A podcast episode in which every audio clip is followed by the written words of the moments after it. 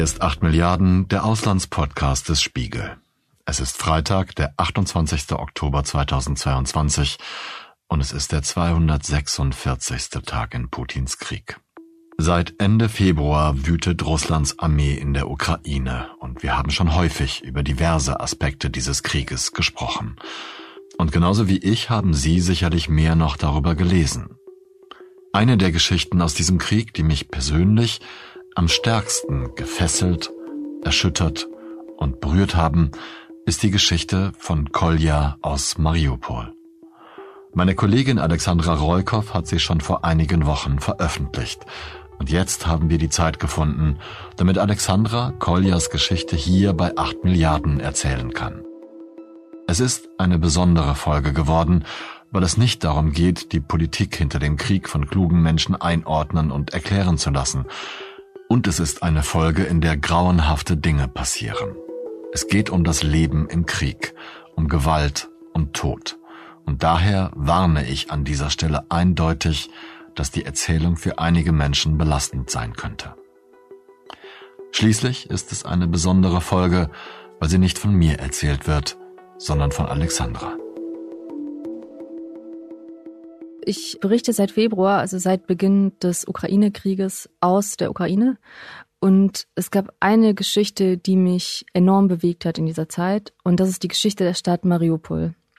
Mariupol ist eine Stadt im Südosten der Ukraine. Sie liegt am Asowschen Meer und hatte vor dem Krieg etwa eine halbe Million Einwohner. Und sie ist ganz nah an der russischen Grenze. Also es sind über 50 Kilometer bis nach Russland von dort aus.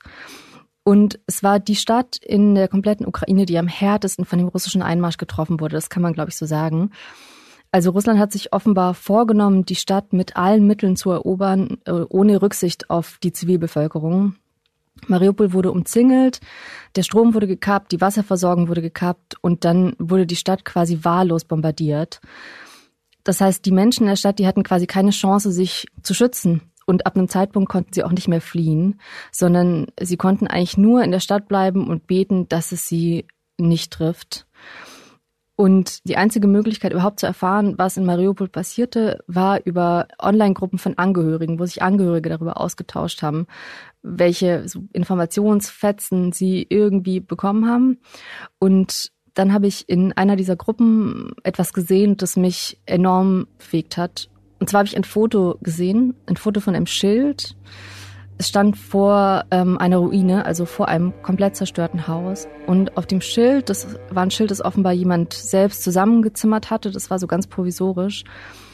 Auf dem Schild standen vier Namen ähm, und vier Geburtsdaten. Also es war offensichtlich eine Familie, Vater, Mutter und zwei Töchter. Und unter diesen vier Daten stand ein Todesdatum. Also es war offensichtlich so, dass eine russische Rakete hier ähm, ein Haus zerstört hat und eine Familie ausgelöscht hat und dieses Schild quasi ja signalisieren soll, ähm, hier ist einfach eine ganze Familie gestorben. Was war an diesem Schild so außergewöhnlich? Also ich habe das Foto dieses Schildes in ähm, dieser Online-Gruppe gesehen und unter dem Foto hatte jemand geschrieben, dass nicht die ganze Familie bei dem Angriff getötet worden war, sondern dass es ein Mitglied, ein Familienmitglied gab, das überlebte, nämlich der 17-jährige Sohn. So hat es eben jemand im Netz geschrieben. Und als ich das gelesen habe, dachte ich, boah, also wie krass muss es sein, wenn du im Krieg nicht nur deine ganze Familie verlierst, sondern wenn du quasi auch selbst ihr Grabmal schreibst. Und wo, wo ist der Junge jetzt? Wie geht's dem jetzt? Also habe ich angefangen, ihn zu suchen und ich habe ihn tatsächlich gefunden. Ähm, er ist Kolja, er lebt in Westeuropa und ähm, ich konnte ihn treffen im Sommer. Und ich habe ihn gebeten, mir zu erzählen, wie es war, in Mariupol während des Krieges zu leben und zu überleben. Und das hier ist seine Geschichte. Родился я, я думал, что я родился в Мариуполе. Потом где-то, как мы пошли первый раз в больницу, в своей медицинской карте я увидел, что у меня место рождения город Донецк. Das ist die Stimme von Kolja, ähm, eine Aufnahme aus unserem Interview. Er ist 17 Jahre alt, geboren in Donetsk in der Ostukraine, aber aufgewachsen in Mariupol. Sein Vater war Arbeiter in der Stahlfabrik, seine Mutter Buchhalterin. Kolja hatte zwei Schwestern, Polina und Vaja, die waren elf und 14 Jahre alt und er war der älteste der Geschwister. Koya ist ähm, nicht viel größer als ich, ungefähr 1,70 groß, ähm, sehr schmal, sehr ernst für sein Alter. Aber ich fand ihn auch sehr klug und reflektiert, ähm, jemand, der sehr detailreich und gut erzählen kann und ähm, ja, der mich eben sehr bewegt hat mit seiner Geschichte. Koya hat mir zuerst lange erzählt, wie er zur Schule gegangen ist, dass er den autoritären Unterricht in der Ukraine nicht so mochte, dass er immer gern gezeichnet hat und dass er eigentlich eher der künstlerische Typ ist. Ähm, und wir haben lange einfach über seinen Alltag in Mariupol geredet. Und dann nach ungefähr anderthalb Stunden Gespräch hat er mir auch erzählt, wie der Krieg, wie die russische Invasion in sein Leben kam.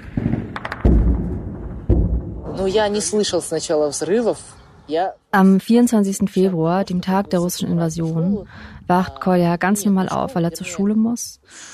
Er liegt noch im Bett und hört noch so im Halbschlaf, wie seine Mutter im Nebenzimmer zu seinen Schwestern sagt, die Schule fällt aus, Putin hat der Ukraine den Krieg erklärt. Mama говорит, Putin объявил Украине войну. Und Ihr erster Reflex war dann wahrscheinlich, wir müssen hier raus und schnell fliehen, oder? Überhaupt nicht. Und es ist für uns erstmal erstaunlich. Man denkt sich, wenn Krieg losgeht, dann flieht man natürlich sofort. Aber man muss wissen, dass Mariupol eine Stadt ist, die relativ in Anführungszeichen russisch ist. Also sie liegt zwar in der Ukraine, aber fast 90 Prozent der Bewohner sprechen im Alltag Russisch und kein Ukrainisch. Russlands Präsident Wladimir Putin behauptet ja oder hat am Anfang behauptet, dass er den Krieg überhaupt nur führt, um die russischsprachigen Menschen in der Ukraine zu schützen. Und weil die Bewohner von Mariupol russischsprachig sind, glauben sie, der Mann wird uns nichts tun. Wir sind eigentlich sicher. Und deswegen bleiben sehr viele Menschen in Mariupol und versuchen gar nicht erst die Stadt zu verlassen, weil sie eben denken, der Krieg trifft sie nicht. Und das ist, so weiß man heute, ein furchtbarer Irrtum. Die ukrainische Hafenstadt Mariupol war eines der ersten Ziele von Putins Armee. Bereits am 1. März war sie komplett eingeschlossen. Mariupol ist nämlich eine der Städte, wo die russische Armee am schnellsten vordringt und auch am brutalsten. Die Stadt wird von zwei Seiten umzingelt und in den ersten Stunden werden schon Wohnviertel beschossen, eine Schule. Relativ schnell ist es so, wer die Stadt nicht sofort verlassen hat, der kommt gar nicht mehr raus. Der ist quasi eingesperrt, weil die russische Armee eben einen Ring um Mariupol bildet. Aber was machen Kolja und seine Familie dann in der Zeit, wenn sie nicht rauskommen und der Krieg in die Stadt kommt? Hm. Also ganz viele Familien verschanzen sich zu Hause und hoffen einfach, dass die russischen Angriffe sie nicht treffen. Und so macht es auch Koljas Familie. Sie leben in einem kleinen Haus in der Seitenstraße, nicht weit vom Zentrum. Und sie versuchen so ein bisschen den Krieg auszusitzen. Also sie spielen Spiele, sie schauen Filme, Koya liest. Er hat mir erzählt, dass er angefangen hat, 1984 äh, von George Orwell zu lesen. Das ist ein Buch, in dem es um ein Land geht, das eine Diktatur ist und ein Überwachungsstaat. Und er hat mir erzählt, wie sehr ihn das an Russland erinnert hat, während er das Buch gelesen hat. Mhm. Also am Anfang macht sich auch Koya eigentlich keine großen Sorgen, sondern die ganze Familie und auch die ganze Stadt im Grunde ist sich sicher, dass die ukrainische Armee Mariupol halten wird und dass der Krieg bald vorbei Bias. Also Kolja hat mir sogar erzählt, dass er in den ersten Tagen noch äh, Online-Unterricht hatte. Also er hört die Explosionen und die Kämpfe draußen und gleichzeitig erinnert ihn seine Lehrerin über Zoom daran, dass er seine Hausaufgaben machen soll, was total surreal war, hat er gesagt. Also Kolja ist sich sicher, dass hier ist bald vorbei, ist bald alles wieder gut und ich glaube, eine Woche oder so kann er auch in dem Glauben bleiben. Und dann gibt's aber den Moment, wo ihm klar wird, okay, die Lage ist viel ernster, als er gedacht hat. Und das ist der Moment, als der Strom verschwindet. Anfang März, ähm, Koya weiß nicht mehr genau wann, da schaut er zusammen mit seiner Freundin einen Film. Also sie sind beide zu Hause, aber sie teilen sich einen Bildschirm. Sie können einander nicht mehr besuchen, weil draußen gekämpft wird. Die Freundin heißt Vika, die wird in der Geschichte auch noch eine Rolle spielen. Und äh, sie ist ungefähr ein Jahr jünger als er. Koya und Vika schauen eben zusammen äh, sich einen Film an Star Wars, hat er mir erzählt. Und plötzlich fängt der Ton an zu stottern. Und Koya sagt zu seiner Freundin Vika, ich höre dich nicht mehr. Und irgendwann verschwindet der Ton vollständig. Dann knallt es draußen und der Strom geht aus, es wird dunkel. Und zwar nicht nur im ganzen Haus, sondern in ganz Mariupol. Hast du eine Ahnung, wie viele Menschen damals zu diesem Zeitpunkt noch in der Stadt waren? Man weiß es nicht genau und man geht davon aus, dass es mindestens mehrere hunderttausend waren, die jetzt vollständig ohne Strom sind. Also das Licht geht nicht mehr, man kann sein Handy nicht mehr aufladen, Kühlschränke funktionieren nicht mehr. Ganz viele Menschen kochen ja auch mit Strom oder selbst für die Gasleitung, also um mit einem Gasherd zu kochen, braucht man Strom. Das alles geht jetzt auf einmal nicht mehr. Es gibt keine Heizung und in Mariupol hat es damals Minusgrade. Und der Strom ist erst der Anfang. Mit dem Strom verschwindet das Handynetz, also Kolles Familie weiß überhaupt nicht, was um sie herum passiert. Und danach verschwindet auch das Wasser. До этого потом отключили воду, она потихоньку начала пропадать. Мы начали набирать еще что, что куда можно было. Am Anfang hat mir Kolja erzählt, tröpfelt es noch so aus der Leitung und seine Eltern und er selbst und seine Schwestern fangen an, alle Gefäße zu füllen, also Töpfe, Flaschen, Kanister, alles, was sie finden können, füllen sie mit dem Rest Wasser, der aus dem Hahn kommt. Aber irgendwann kommt einfach gar nichts mehr.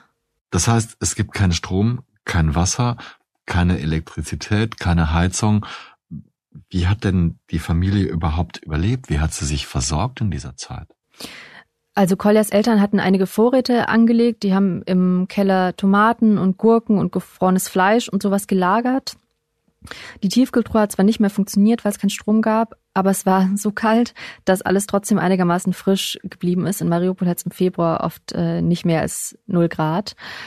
Und ja, also im Grunde haben sie die einzige Möglichkeit, sich was zu essen zuzubereiten, war ein Lagerfeuer zu machen vor dem Haus und darauf zu kochen. So haben sie, so haben sie sich versorgt. Das löst aber noch nicht das Wasserproblem. Wo, wo haben Sie das Wasser denn herbekommen? Oder Trinkwasser ja. herbekommen? Ja, also das war in der Stadt ein Riesenproblem. Es gab nirgendwo mehr Wasser aus dem Hahn, sondern die Menschen haben versucht, irgendwelche Quellen ausfindig zu machen, ähm, überall in der Stadt. Und es hat sich dann herumgesprochen, dass es am Ende der Straße, in der Kolle gelebt hat, ähm, eine Quelle gab, aus der sie Wasser schöpfen konnten. Aber zum einen war es dreckig, also man musste es abkochen. Koya sagt, es hat nach Technik geschmeckt. Und zum anderen war es ähm, Anfang März eigentlich schon lebensgefährlich, zu dieser Quelle zu gehen. Es war zwar nicht weit weg, ähm, nur ein paar Fußminuten, aber es wurde massiv gekämpft um das Haus herum. Und eigentlich konnte es eben passieren, dass man einfach auf dem Weg zu dieser Quelle getroffen wird von einem Geschoss und stirbt.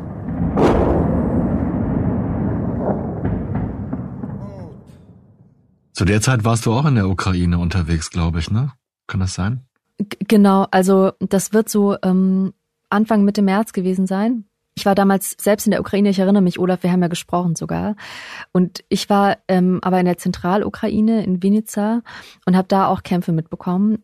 Die waren aber sehr anders als in Mariupol. Also man muss sich vorstellen, in vielen Gebieten der Ukraine wurde eher punktuell gekämpft. Also es wurden militärische Ziele angegriffen, Flughäfen zum Beispiel oder Waffenarsenale der ukrainischen Armee. Und dann gab es natürlich schon auch so Dinge wie die Massaker in Butscha, bei denen Zivilisten erschossen wurden. Aber in Mariupol war das alles nochmal sehr, sehr, sehr viel schlimmer. Also es wurde nicht nur der Strom abgestellt und das Wasser und die Heizung, sondern die ganze Stadt wurde einfach wahllos bombardiert, man muss es so sagen. Also Mitte März fielen in Mariupol Raketen auf Schulen, auf Wohnhäuser. Es gab so einen sehr, ja, ich will nicht sagen prominenten, aber vielen Menschen haben vielleicht davon gehört, äh, einen Angriff auf ein Theater, in dem sich Zivilisten versteckt hatten. Da sind hunderte Menschen gestorben. Und also die russische Armee hat die Stadt einfach völlig wahllos angegriffen. Man kann schon nicht mehr von Gräueltaten sprechen. Was die Invasoren in Mariupol tun, ist jenseits von Gräueltaten. Zerstörte Krankenhäuser, zerstörte Schulen, Kirchen, Häuser.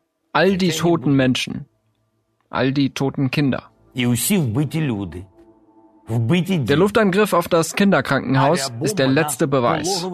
Der Beweis, dass ein Genozid an den Ukrainern stattfindet.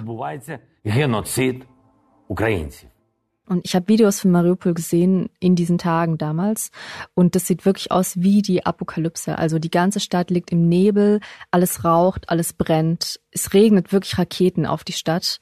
Das, wenn man das sieht, es gefriert einem das Blut in den Adern. Und das ist eben die Welt, in der Koya damals Mitte März lebte. Alexandra hat mir Videos gegeben, die ein Bewohner Mariupols in diesen Tagen auf dem Dach seines Wohnhauses über dem 14. Stock aufgenommen hat.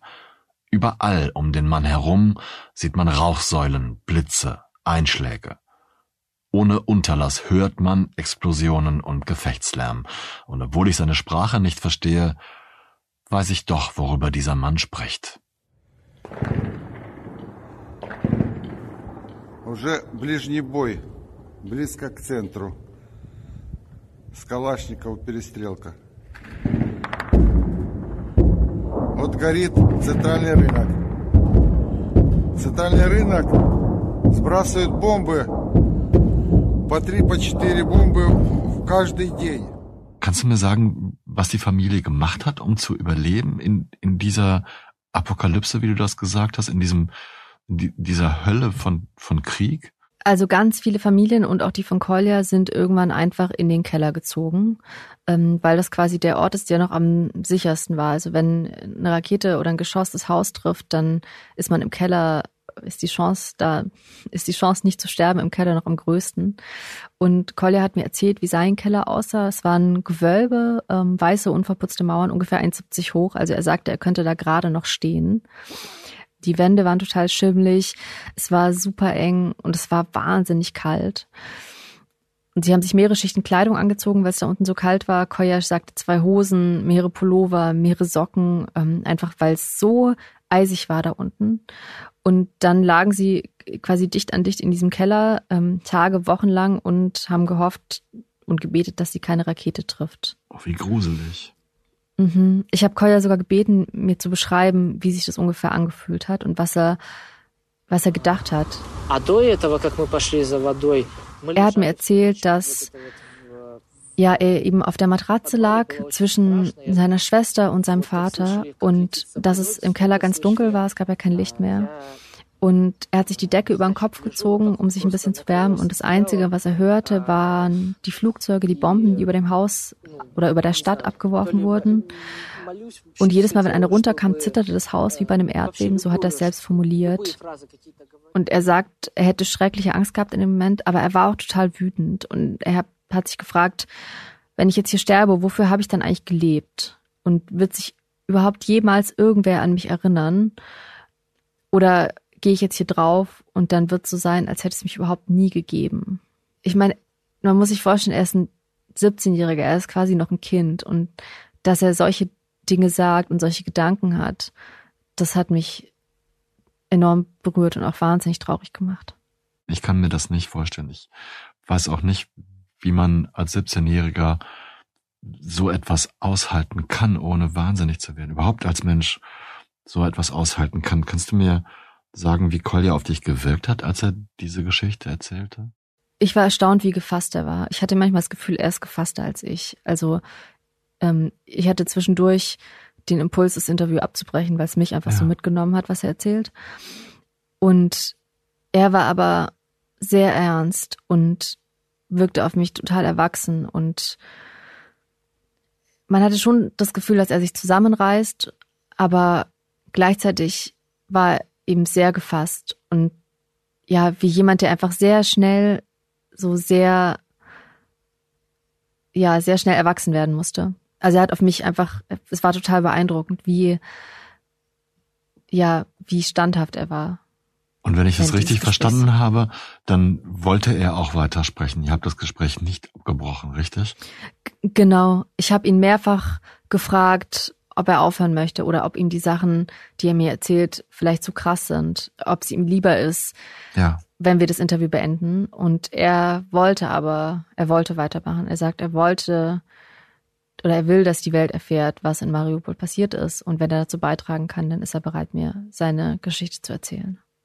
Und du erzählst sie mir. Wie geht es denn weiter? Also Kollas Familie lag eben im Keller und hoffte, dass sie nicht, ähm, nicht sterben, weil mehr konnten sie nicht tun. Und Kolja hat sich aber nicht nur Sorgen um sich selbst gemacht, sondern auch um seine Freundin Vika, die habe ich ja anfangs erwähnt einmal. Die haben ja. äh, gemeinsam geskypt in den ersten Tagen des Krieges und sich einen Film angeguckt. Aber sie wohnte woanders, richtig? Genau, Vika wohnt natürlich nicht im selben Haus, sondern sie wohnt so zehn Minuten von Kolja entfernt oder wohnte in einem ähm, 14-stöckigen Gebäude in einem Neubau. Und Kolja hat sich unglaubliche Sorgen um sie gemacht. Also man muss sich vorstellen, so ein sehr hohes Haus ist natürlich auch ein leichtes Ziel für die russische Armee. Und es gab ja kein Handynetz und keine überhaupt keine Möglichkeit, mit Menschen außerhalb des eigenen Hauses zu kommunizieren. Und deswegen hat sich Koya furchtbare Sorge gemacht, ob seine Freundin eigentlich noch lebt. Und er konnte sie ja auch nicht anrufen und fragen, geht's dir gut? Und deshalb hat er sich vorgenommen, ähm, wenn der Beschuss mal nicht so stark ist, also wenn er das Gefühl hat, es ist vielleicht okay, kurz rauszugehen, dann geht er los, um zu sehen, wie es ihr geht. Also abgesehen von der Gefahr, hat er sie denn gefunden tatsächlich? Mitte März gab es einen Tag, an dem der Beschuss nicht ganz so schlimm war. Und dann ist er, hat er seinen ganzen Mut zusammengenommen und ist losgelaufen, um zu gucken, wie es Vika geht. Und ist quasi die zehn Minuten dann gerannt zu ihrem Haus. Und erstaunlicherweise ging es ihr sehr gut. Also obwohl ihr Haus so hoch war, wurde es quasi nicht getroffen. Also es hat mal eine Etage gebrannt, weil da irgendein Geschoss eingeschlagen ist. Und es lag natürlich irgendwie im Treppenhaus Glas und auch da gab es kein Wasser und natürlich auch keinen Strom, so wie in der ganzen Stadt. Aber das Haus selbst war relativ stabil. Also es ist ein Neubau und die Mauern sind ziemlich dick. Und allen Bewohnern, die noch im Haus waren, denen ging's gut. Und auch Vika ging's gut. Und Kolja hat sich dann gedacht, wie wäre es eigentlich, wenn ich zu meiner Freundin umziehen würde? Ähm, seine Familie hat sich ja im Keller total gedrängt. Der Keller war eigentlich zu eng für ihn und die Eltern und die zwei Schwestern. Und dann dachte er, okay, wenn ich jetzt zu meiner Freundin ziehen kann, hat's meine Familie vielleicht besser. Und er kehrt dann nochmal kurz nach Hause zurück und fragt seine Eltern, ist es okay, wenn ich zu meiner Freundin umziehe? Die haben nichts dagegen, ähm, also packt Kolja seine Sachen und will losgehen zu, ähm, zu seiner Freundin. Bevor er das tut, also bevor er ähm, sein Haus verlässt, gibt es einen letzten Moment, in dem er sich von seiner Familie verabschiedet und den hat Kolja mir geschildert. Получается, он лежит в подвале, вот такой тоже, тяжело дышит, не понимает, что происходит, смотрит в одну точку. И я говорю, я уже вылез из подвала, говорю, пап, Kolle erinnert sich, dass er quasi fast schon aus der Tür ist oder aus, dem, aus der Kellertür ist. Und dann dreht er sich nochmal um zu seinem Vater. Der Vater liegt zu dem Zeitpunkt auf dem Kellerboden und ist in einem totalen Schockzustand. Also er starrt nur an den Punkt an der Decke, er atmet ganz schwer. Und die letzten Worte, die Kolja zu ihm sagt, sind dann, ähm, Papa, ich gehe jetzt. Der Vater setzt sich dann noch kurz auf und antwortet, okay, na dann geh. Und das ist das letzte Mal, dass Kolja seinen Vater lebend gesehen hat.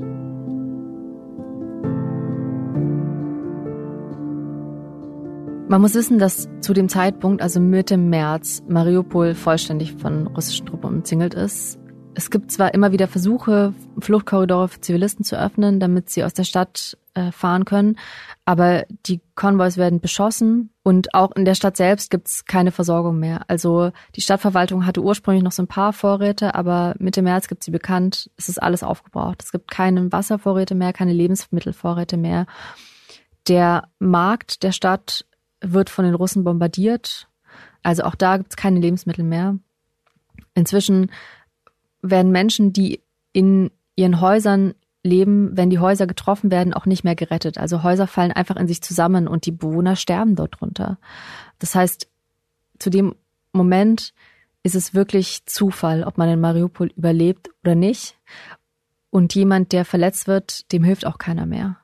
Also die Bewohner können nichts anderes tun als hoffen und beten dass der Krieg in welcher Form auch immer bald vorbei ist. Andere Möglichkeiten haben sie nicht.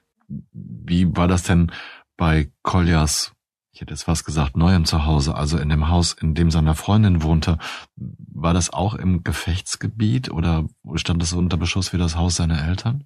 Ja, also Mitte März ist quasi ganz Mariupol ein Gefechtsgebiet. Also auch bei seiner Freundin in dem, in dem neuen Haus ähm, hört er die Einschläge. Auch da kann er quasi nur hoffen, dass ihm nichts passiert. Und weil sie eben nur warten können, versuchen sie sich mit so ein paar witzigen Sachen, in Anführungsstrichen, die Zeit totzuschlagen. Also sie spielen Gitarre, sie lesen, einmal ähm, befragen sie die Tarotkarten, weil was die Zukunft bringt, ja. weil sie ja überhaupt keine Möglichkeit mehr haben, Nachrichten zu lesen. Also sie wissen auch gar nicht, gewinnen jetzt die Ukrainer, gewinnen die Russen. Ja, also ziehen sie, ziehen sie Tarotkarten und äh, hoffen, dass die ihnen sagen, wie ihre Zukunft aussehen wird. Was haben die Karten denn gesagt? Also Kolja hatte mir erzählt, dass äh, sie eine Karte gezogen haben, auf die ein Mann zeigte, der auf einem Hügel stand und aufs Meer schaute. Und Mariupol liegt ja am Meer. Und das Meer war voller Schiffe. Und aus dieser Karte haben Kolja und Vika geschlossen, dass wahrscheinlich eine Flotte kommen wird, um Mariupol zu retten und die Ukraine zu befreien. Und die Realität, muss man aber leider sagen, sieht damals völlig anders aus. Die Tarotkarte, die Alexandra meint, ist offensichtlich die drei der Stäbe. Darauf sieht man einen Mann auf einem Berg, der zwischen drei Holzstäben steht, an denen neue Triebe wachsen. Tatsächlich blickt er hinunter auf eine Bucht, in der man einige Schiffe erkennen kann. Wie bei allen Tarotkarten gibt es Unterschiede in der Auslegung ihrer Bedeutung, aber auch Übereinstimmungen. Demnach soll die drei der Stäbe etwas bereits Erreichtes symbolisieren, der Berg, den der Mann bereits erklommen hat. Die Stäbe geben ihm dabei festen Halt. Die Schiffe jedoch werden meist als den Hafen verlassend angesehen und als Aufbruch zu neuen Ufern oder als Beginn neuer Unternehmungen gedeutet. Manche sehen darin auch die Zeit gekommen, seine bisherige Weltanschauung kritisch zu überprüfen, um zu wachsen und sich weiterzuentwickeln.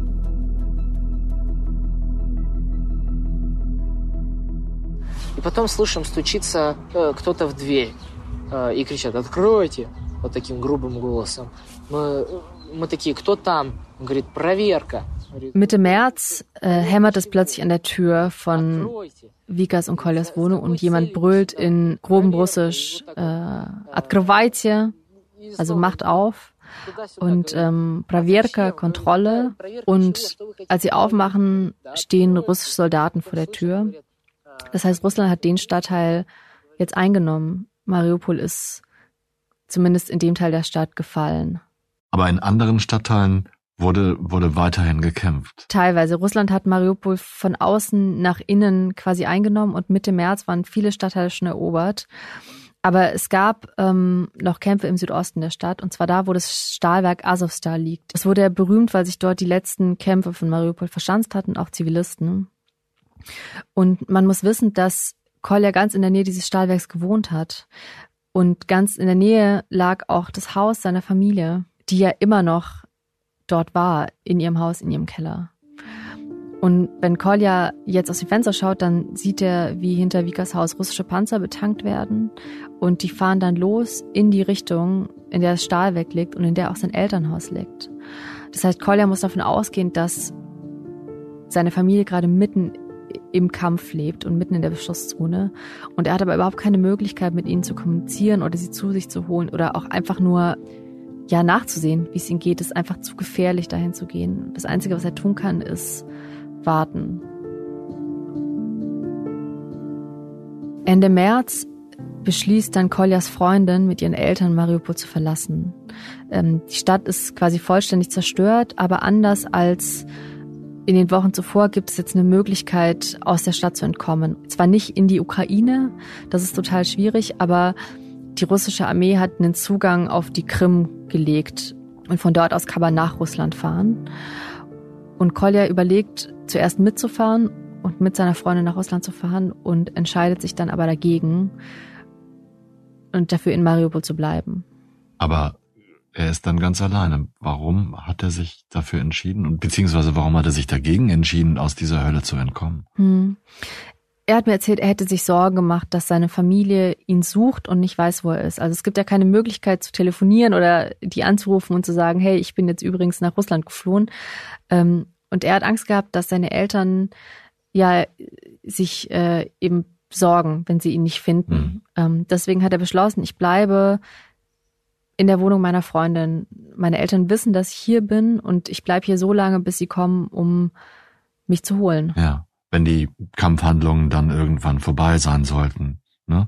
Genau. Aber, aber noch, hast du gerade erzählt, gab es ja heftige Kämpfe in der Stadt und auch gerade jetzt vielleicht nicht mehr in dem Gebiet, wo Vika, also seine Freundin wohnte und er jetzt fest saß, sondern in dem Gebiet, wo sein Elternhaus war.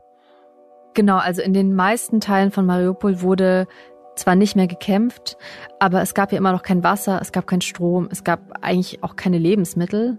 Und Kolja, der erst 17 Jahre alt war, der musste jetzt ganz alleine in ähm, einem quasi leeren Haus leben. Und er musste zum Beispiel alleine auf dem Feuer kochen und er hatte das noch nie gemacht. Er hatte so ein paar Lebensmittelvorräte, aber er wusste überhaupt nicht, wie man die zubereitet. Und er war, ja, hat mir erzählt, er war einfach total verloren und musste jetzt eben alleine in dieser völlig zerstörten Stadt irgendwie überleben. Und das ist ihm nur gelungen, weil ihn eine Nachbarsfamilie entdeckt hat. Eine Familie, die einige Stockwerke über seiner Freundin wohnte. Also ich glaube, seine Freundin wohnte im vierten und diese andere Familie im achten Stock. Und sie haben ihm geholfen, sich was zu essen zu kochen und ähm, haben ihm auch so ein paar Lebensmittel gegeben und haben so ein bisschen ein Auge auf ihn gehabt, auf den Jungen, der allein äh, im vierten Stock vegetiert. Ähm, und so hat Koya eben einfach gewartet, tagelang in der Hoffnung, dass irgendwann seine Familie kommt und sagt, so, ähm, alles gut, wir, wir haben alle überlebt, ähm, lass uns jetzt darüber nachdenken, was wir weitermachen. Aber es passierte nicht. Also Koljas Familie tauchte nicht auf, er blieb ähm, alleine in dieser völlig leeren Wohnung, in dieser zerstörten Stadt.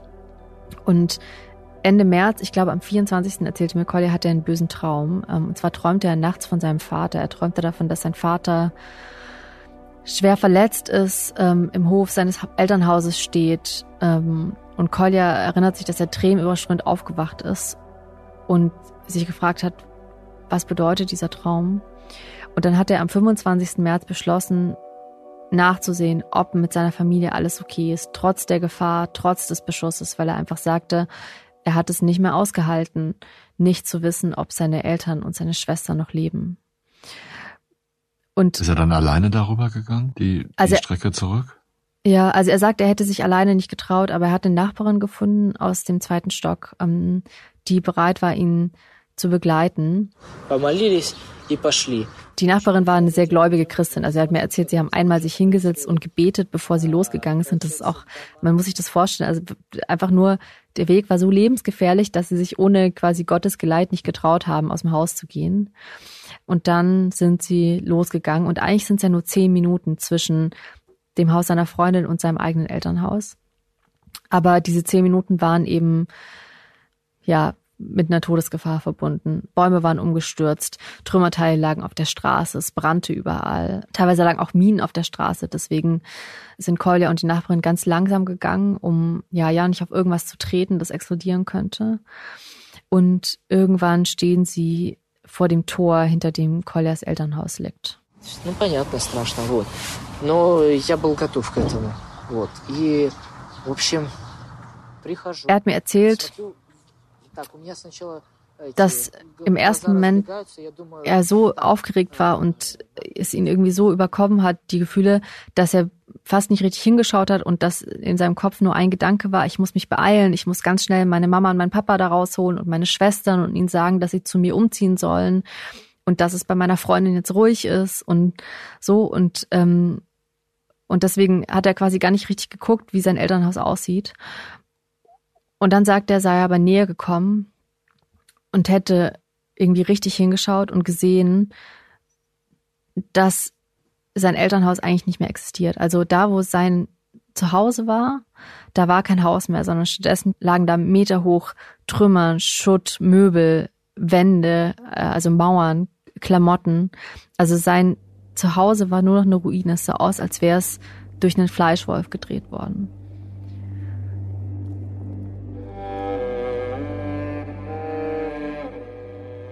Also es muss irgendwas in dieses Haus direkt eingeschlagen sein. Und Koya sagte mir, er sah eben nur die Trümmerteile ähm, seines Elternhauses und von den Eltern selbst war überhaupt nichts zu sehen. Und Kolja und die Nachbarin fingen dann an, um das Haus herumzulaufen und zu schauen, gibt es irgendeinen Eingang zum Keller. Also sie gingen davon aus, dass die Eltern und die Schwestern im Keller sein müssen und dass sie vielleicht sogar noch leben. Und eine Zeit lang sind sie eben, haben sie versucht, um das Haus herum irgendwie zu graben, den Zugang zum Keller zu finden. Und dann sagte die Nachbarin aber plötzlich zu Kolja, Kolja, schau mal, da liegt irgendwas. Was ist das denn? Коль, смотри, это какая-то одежда или игрушка, что это такое?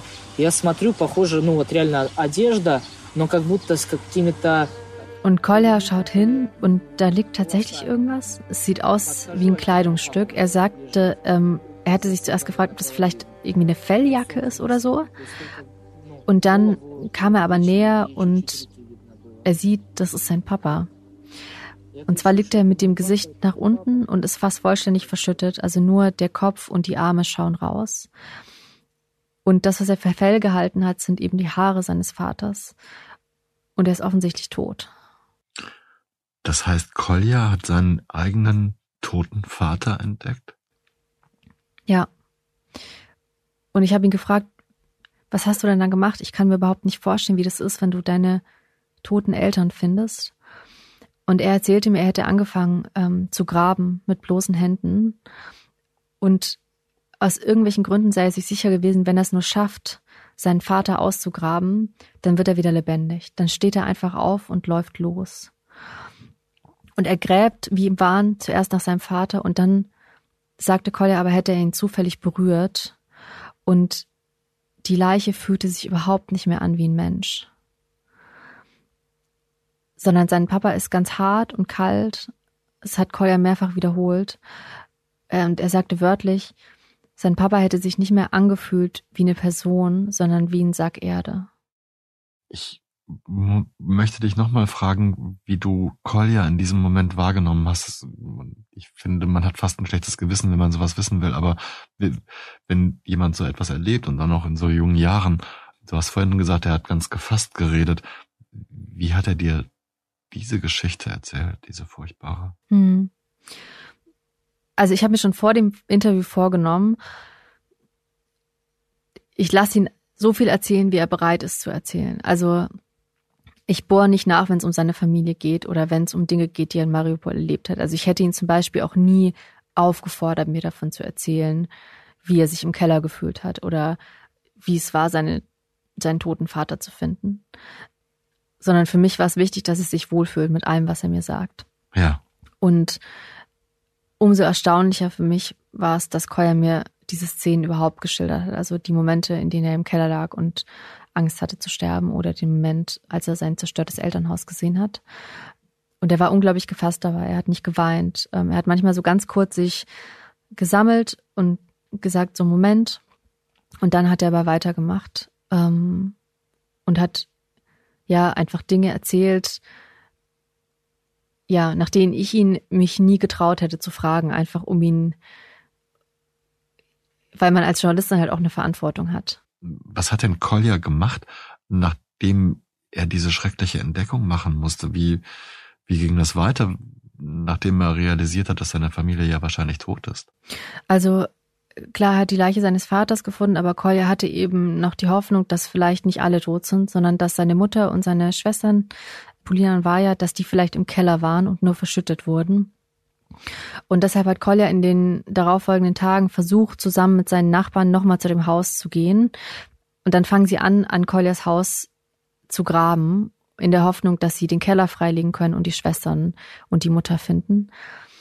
Aber sie haben natürlich kein Werkzeug. Also um ein Haus zu heben, braucht man ja normalerweise einen Bagger. Und sie haben aber nur irgendwie Schaufeln und anderes Gartengerät. Und damit kriegt man natürlich kein Trümmerteil angehoben. Ja, klar. Also ähm, brechen sie das erstmal ab und stattdessen versucht Kolja sich irgendwie mit einer Taschenlampe zum Keller vorzudrängen und er schafft es auch. Ähm, er sagt, er hätte gesehen, dass die Luko offen stand, aber er hätte keine Menschen gesehen und es hat auch niemand auf seine Rufe reagiert. Also es gibt ähm, trotz seiner verzweifelten Versuche überhaupt kein Lebenszeichen von seiner Mutter und seinen Schwestern. Und dazu kommt, dass um Koljas Wohnviertel zu dem Zeitpunkt Ende März ist das immer noch gekämpft wird. Ähm, also ganz viele Teile von Mariupol sind schon erobert, aber dieser spezielle Teil eben nicht. Das heißt, während Kolja nach seiner Familie gräbt, hört man Schüsse und Explosionen. Und ähm, Kolja hat mir gesagt, er hätte gewusst, so je länger ich hier bleibe, desto größer ist die Chance, dass ich hier auch noch von irgendwas getroffen werde. Und nicht nur ich, sondern auch die Menschen, die mir gerade versuchen zu helfen. Und es kann sein, dass er beim Versuch, seine Familie zu retten, ähm, selber stirbt. Если они там, Коля, если они там, они уже не живые, понимаешь? Ну ты сейчас будешь трупом, блядь. Пойдем отсюда. Alexander, den Ton, den wir gerade gehört haben, der im Hintergrund auch weiterlief, das sind tatsächlich Originalaufnahmen von dem Moment, als Kolja nach seiner Familie gesucht hat, oder? Es ist so, weil es in Mariupol ja keinen Strom gab, gibt es nur ganz wenige Ton- oder Videoaufnahmen aus der Zeit der russischen Belagerung, einfach weil die Leute irgendwann keine Handys mehr hatten, die sind einfach ausgegangen. Ja. Aber im Fall von Kolja gibt es Videoaufnahmen, nicht nur vom, ja, vom Krieg, also von, von der Zerstörung in Mariupol, sondern eben auch von dem Moment, zum Beispiel als Kolja nach seiner Familie gräbt. Warum ist es so? ein Nachbar ähm, von Kolja oder beziehungsweise von Vika, von seiner Freundin, der ähm, hatte ein Solarpanel zu Hause und konnte so sein Handy aufladen. Und der Mann hat den ganzen äh, Krieg dokumentiert und mir auch diese Videos überlassen. Ich habe ihn später auch getroffen. Ja. Und dieser Mann ist unter anderem dabei, als Kolja eben seine Familie sucht. Und er hat mir erzählt, er hätte das gefilmt, weil ja, er eben sich Sorgen gemacht hat, dass man den Bewohnern von Mariupol später nicht glaubt, was in der Stadt passiert ist. Und deswegen hat er quasi jede Schrecklichkeit, die er erlebt hat, ähm, aufgezeichnet. Unter anderem eben die Suche nach Koljas Familie. Haben Sie denn Koljas Mutter und Schwestern gefunden? Also sie haben ähm, eine Zeit lang versucht, eben irgendwie in dem Haus äh, nach ihnen zu graben, haben gerufen, haben ähm, sich versucht, in den Keller vorzudrängen, aber es gab überhaupt kein Lebenszeichen. Also es hat niemand geantwortet. Man sah auch quasi keine weiteren Leichen, nur die des Vaters. Und ähm, Koya hat dann Nachbarn gefragt, die gesagt hätten, die Rakete hätte schon vor einer Woche eingeschlagen. Also selbst wenn seine Schwestern im Keller gewesen wären, wären sie wahrscheinlich in der vergangenen Woche entweder erstickt oder verdurstet. Und dann, ja, hat er sich abgefunden damit, dass nicht nur sein Vater tot ist, sondern ähm, wahrscheinlich auch seine Mama und seine Schwestern. Und ja, sie haben die Suche abgebrochen und sind zurückgegangen zu dem 14-stöckigen Wohnhaus, in dem Kolja und seine Nachbarn ähm, zu dem Zeitpunkt lebten.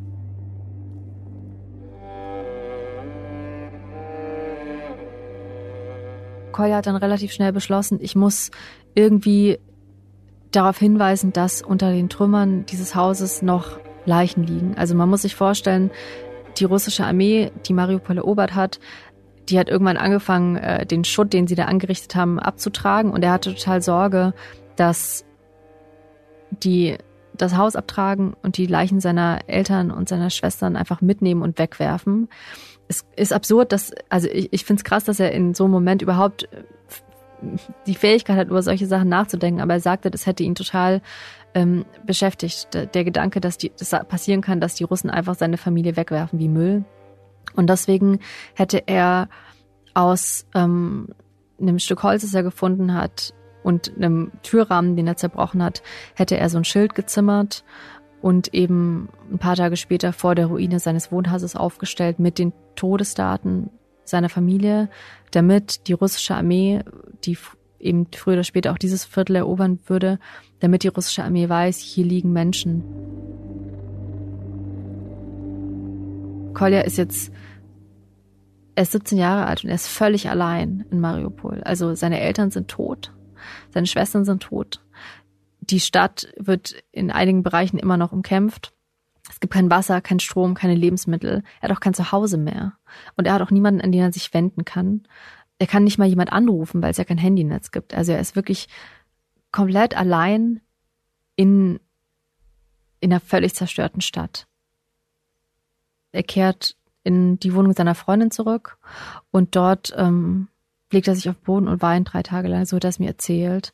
Und er sagt, er sei völlig verzweifelt gewesen, weil er keine Ahnung hätte, wie es jetzt mit ihm weitergehen soll. Wie soll er sich versorgen? Wo soll er was zu essen herkriegen?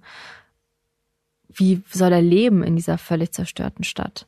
Ähm, mir hat's wirklich, ja, mir hat's das Herz gebrochen, als er mir berichtete, wie er, wie verzweifelt er war. Nicht nur, weil seine Familie tot ist, sondern auch, weil im Grunde sein ganzes Leben zerstört ist. Du hast ihn aber ja in Europa getroffen, Alexander. Das hast du am Anfang erzählt. Das bedeutet, dass er es aus Mariupol heraus geschafft hat. Ja. Also Kolja hatte in diesem Unglück, muss man sagen, auch wahnsinniges Glück. Und zwar haben ihn Nachbarn gerettet. Короче, подходит ко мне Коля, ich hatte ja erzählt, dass es Menschen gab, die mit ihm zusammen nach seiner Familie gegraben haben. Mhm. Und ich hatte auch zwischendurch mal erzählt, dass es Leute gab, die ihm geholfen hätten zu kochen. Das sind dieselben. Ja. Und der Vater der Familie, er ist zufällig auch Kolja, der hätte den Jungen eben angesprochen und gesagt, wir können dich nicht allein lassen. Wenn du möchtest, komm zu uns. Und das hat Kolja gemacht. Genau, Kolja hat beschlossen, zu dieser Nachbarsfamilie zu ziehen. Er kannte die zu dem Zeitpunkt überhaupt nicht. Er sagte mir, das seien einfach völlig Fremde gewesen. Aber das ist die einzige Möglichkeit, zu dem Zeitpunkt nicht zu sterben in dieser Stadt. Also ist er ähm, zu ihnen gezogen, einfach ein paar Stockwerke höher und hat da vor sich hin vegetiert und darauf gewartet, dass ja, dass der Krieg vorbeigeht. Acht Wochen dauert der russische Angriffskrieg gegen die Ukraine inzwischen. Seit den ersten Kriegstagen wird die Hafenstadt Mariupol belagert. Große Teile sind zerstört. Russlands Verteidigungsminister Shoigu gab nun bei einem Treffen mit Präsident Putin bekannt, die Stadt sei unter Kontrolle, das umkämpfte Stahlwerk eingekesselt. 90 Prozent der Häuser sind beschädigt. Das muss man sich mal vorstellen. Ja, Zehntausende Menschen sind wahrscheinlich tot. Das Stromnetz ist zerstört, die Wasserversorgung ist zerstört, die Stadt ist ein einziges Trümmerfeld. Und auch wenn nicht mehr gekämpft wird zu dem Zeitpunkt, weiß niemand, wann sich das eigentlich ändert. Also wird es irgendwann wieder fließendes Wasser geben? Können wir irgendwann wieder das Licht einmachen? Ähm, Kolja und auch seine, die Familie, die ihn gerettet hat, die wissen das einfach nicht. Und deswegen beschließen sie, Ende April Mariupol zu verlassen. Jetzt fragt man sich, wie haben sie das gemacht? Also wie kommt man überhaupt aus so einer zerstörten Stadt raus? Und auch da hatten sie total Glück. Die hatten zwei Autos, die zwar zerschossen waren, also eine Scheibe hat gefehlt und die Türen, Türen waren irgendwie durchlöchert von Schrapnellen, aber die Autos fuhren noch. Und sie hatten und die Familie, Benzin. Genau, die Familie hat Benzin gebunkert, genau für den Moment, wenn in der Stadt nicht mehr gekämpft wird und es zumindest irgendwie einigermaßen sicher ist, ähm, die Stadt zu verlassen. Und sie haben sich aber entschieden, nicht in Richtung Russlands zu fahren. Das ist das, was ganz viele Menschen gemacht haben, einfach weil es der in Anführungszeichen sicherere Weg war. Und weil es so nah dran ist, ne? Genau, aber gleichzeitig war Russland eben auch das Land, das sie angegriffen hatte und das Land, das Koljas Familie getötet hatte. Und da wollten sie einfach nicht hin. Deswegen haben sie beschlossen, in Richtung der Ukraine zu fahren. Und das heißt, sie näherten sich auch der Front. Also da an der Anführungszeichen Grenze zwischen der Ukraine und dem von Russland besetzten Gebiet wurde schon auch noch gekämpft. Und Kolja hat ganz eindrücklich geschildert, wie diese Autofahrt in die Richtung war. Also sie fuhren vorbei an Minen, an Autos, die umgedreht auf der Straße lagen, an Häusern, die völlig zerstört waren. Also wirklich ganze Stadtteile haben gebrannt. Ähm, es war auch noch schlechtes Wetter, es lag alles im Nebel. Und Koya ähm, sagte, es hätte so eine richtige Atmosphäre des Todes gegeben, so hat er es beschrieben. Und sie schaffen es aber raus. Also sie schaffen es raus aus Mariupol. Sie schaffen es raus aus dem von Russland besetzten Gebiet. Und sie schaffen es in die Ukraine und dann nach Westeuropa. Das klingt schon fast nach einer eigenen wahnsinnigen Geschichte, allein diese Fahrt. Kannst du mir denn sagen oder kannst du verraten, Alexandra, wo Kolja jetzt ist und wie es ihm geht? Hm, ja, kann ich. Also ich habe Kolja im Juni und Juli, ich habe ihn insgesamt zweimal getroffen. Er ist in Westeuropa. Ich kann leider nicht sagen, wo genau er sich befindet. Ich habe ihm versprochen, dass seine Identität geheim bleibt, damit ja Leute ihn nicht belästigen, auch damit ähm, Russland nicht auf die Idee kommt, ihm irgendwie was zu tun. Davor hat er totale Angst. Und ich habe ihn mehrere Tage begleitet. Unter anderem war ich bei einer Bandprobe von ihm. Kolja spielt jetzt nämlich in einer Band.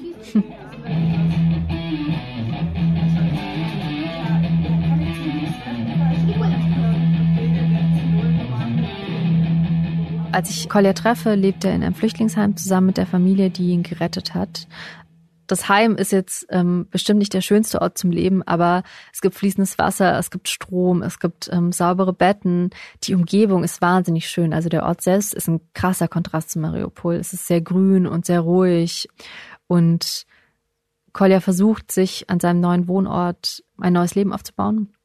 Du und Kolja haben mir uns ja jetzt schon sehr viele Eindrücke gegeben, wie es ihm in den verschiedenen Phasen dieser unglaublichen Geschichte so gegangen ist. Kannst du sagen, wie es ihm jetzt geht? Also ein bisschen Abstand nach dem, was er alles erlebt hat? Hm. Also ich habe erwartet, dass ich jemanden treffe, der wirklich zusammen gebrochen ist. Oder mir würde es auch so gehen. Also ich glaube, wenn ich keine Familie mehr hätte, wenn ich alleine in einem fremden Land leben würde, dann ähm, wäre ich mit großer Sicherheit ein gebrochener Mensch. Aber ich habe ja schon gesagt, Koya war erstaunlich gefasst. Und was ich besonders beeindruckend fand, war, er wirkte wirklich so, als würde er alle Energie, die er hat, einfach in sein neues Leben stecken. Also er tut alles dafür, dass wenn schon seine Vergangenheit zerstört ist, dass er das Beste aus seiner Zukunft machen kann. Also er lernt eine neue Sprache, er geht zur Schule, ähm, er spielt, wie gesagt, in der Band und er versucht so gut wie möglich in ja, seinem neuen Land anzukommen. Und ich habe mich gefragt, wie das sein kann, dass er so gefasst bei all dem ist Und was dafür sorgt, dass es ihm so verhältnismäßig gut geht, ist, glaube ich, Vika, seine Freundin. Ich hatte erzählt, dass Vika eigentlich nach Russland gefahren war. Also mit ihrer Familie ist sie aufgebrochen ähm, über die Krim in Richtung Russland. Und ähm, Kolja war sich zu dem Zeitpunkt, das war Mitte März, nicht sicher, ob er sie überhaupt jemals wieder sieht. Aber als er in Westeuropa ankommt, ruft er sie an. Ähm, er hat inzwischen ihre Nummer herausgefunden und bittet, dass sie zu ihm kommt.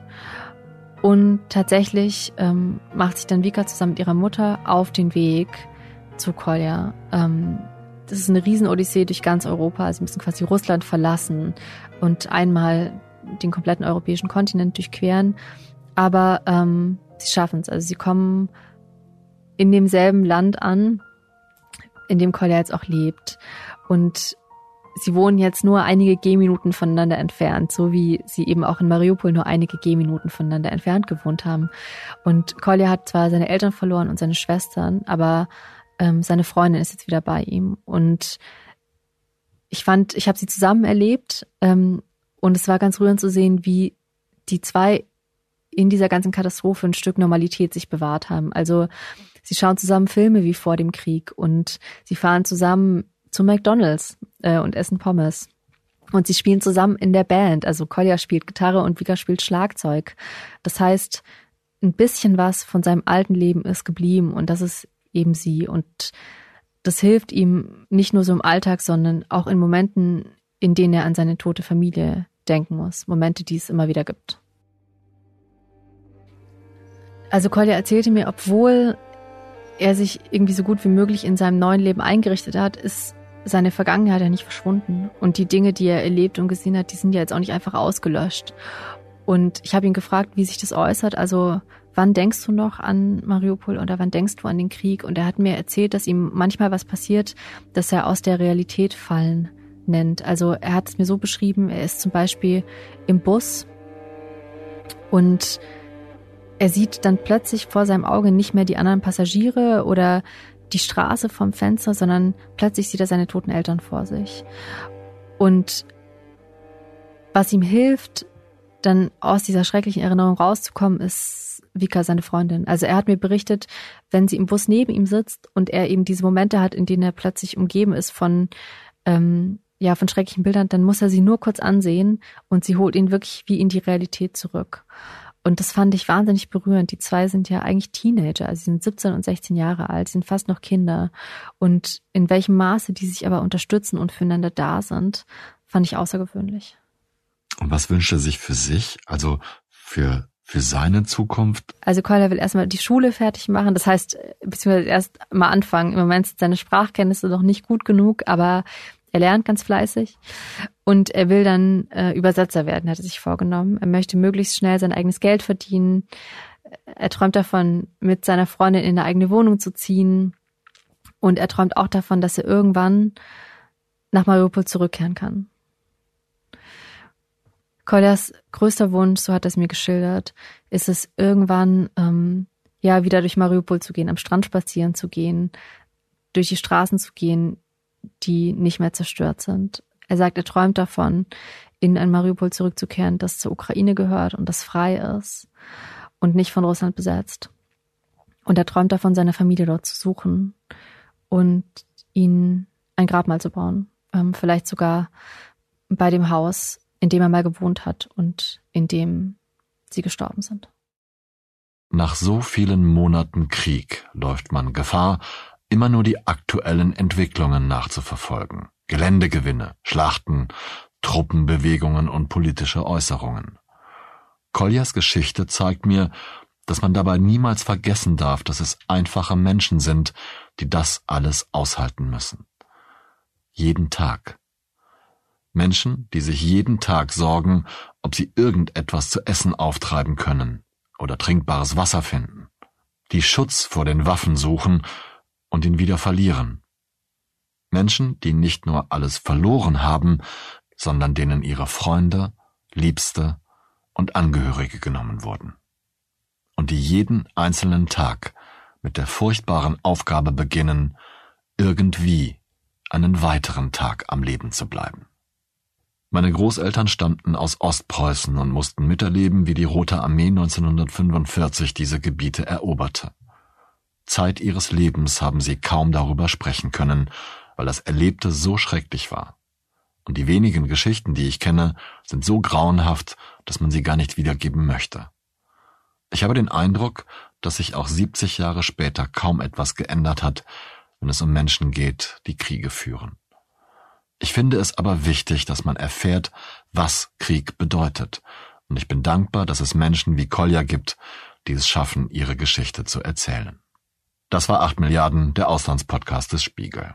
An dieser Stelle kann ich Alexandra gar nicht genug danken, denn sie hat nicht nur Kolja gefunden und er hat ihr seine Geschichte erzählt, sie hat auch das Skript geschrieben, auf dessen Basis diese Folge entstand. Vielen Dank dafür. Vielen Dank auch an Philipp Fackler, der erneut eine überlange Folge von mir mischen und produzieren musste und das mit gewohnter Sorgfalt und Expertise erledigt hat. Ihnen allen, die uns bis hierher zugehört haben, danke ich für Ihre Aufmerksamkeit und Ihr nachhaltiges Interesse an 8 Milliarden. Denn das ist das größte Lob für uns. Bleiben Sie tapfer und gesund. Ich verbleibe bis zur nächsten Folge, Ihr Olaf Häuser.